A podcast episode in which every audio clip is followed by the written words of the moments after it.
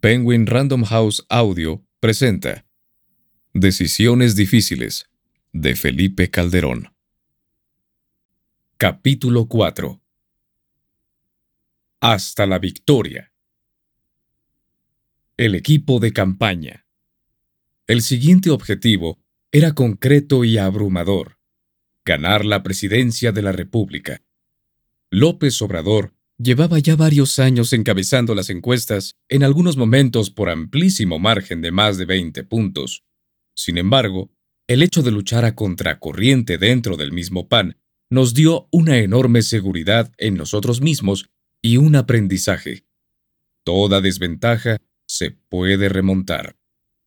De hecho, el margen de ventaja de López se había pulverizado al finalizar la contienda interna del PAN, una encuesta de reforma de diciembre de 2005 registraba transitoriamente un empate técnico.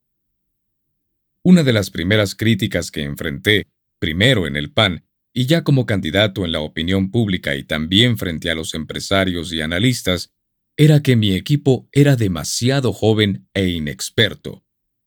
Con ese tufo de arrogancia, me pedían insistentemente darle mayor seniority al grupo. Debo confesar que temía que tuvieran razón. Y lo que más me pedían es que la coordinación de campaña estuviera en manos de alguien con presencia y experiencia, no en un joven como Juan Camilo.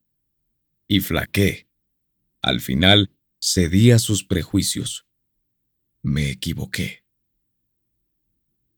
Hasta entonces, en efecto, la campaña había parecido una propuesta de jóvenes, lo cual había tenido su encanto y después de todo, había tenido éxito.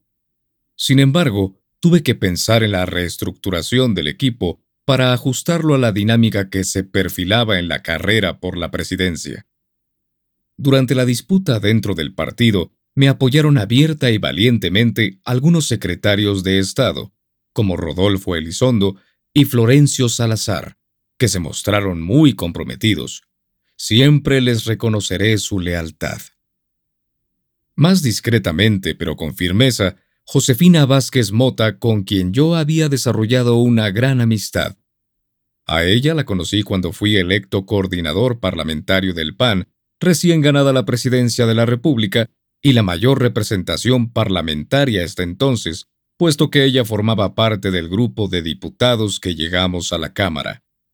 La nombré subcoordinadora de temas sociales y le encargué varias tareas relacionadas con presupuestos de asuntos importantes. De hecho, en una comida que organicé en el Hotel Camino Real para acercar al presidente electo Vicente Fox con el grupo parlamentario del PAN antes de su toma de posesión y con el cual se había mostrado alejado, se sentía en el grupo, me comentó que estaba a punto de concluir la integración del gabinetazo y que le faltaba alguien para la Secretaría de Desarrollo Social. Buscaba expresamente una mujer. Ya el PAN le había rechazado, ante los rumores filtrados a la prensa, la idea de nombrar a las perredistas Amalia García o Rosario Robles. Fue entonces cuando le presenté a Josefina, enfatizando sus credenciales académicas como economista de gran oratoria y trato humano.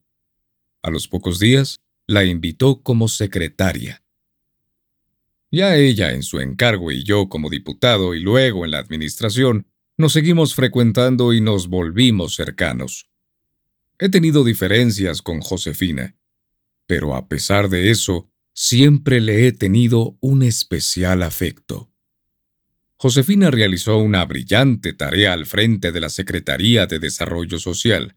Con la experiencia que la antecedía, tomé la decisión de invitarla como coordinadora de campaña para mostrar el seniority requerido. Mi idea era que Josefina desempeñara el papel público en la organización, que fuera la vocera y la responsable de relaciones públicas, mientras que la tarea técnica operativa la llevara a cabo Juan Camilo Mourinho. Desafortunadamente, el esquema nunca funcionó, y creo que el primer error fue mío al no ser lo bastante claro con ambos acerca de mi plan.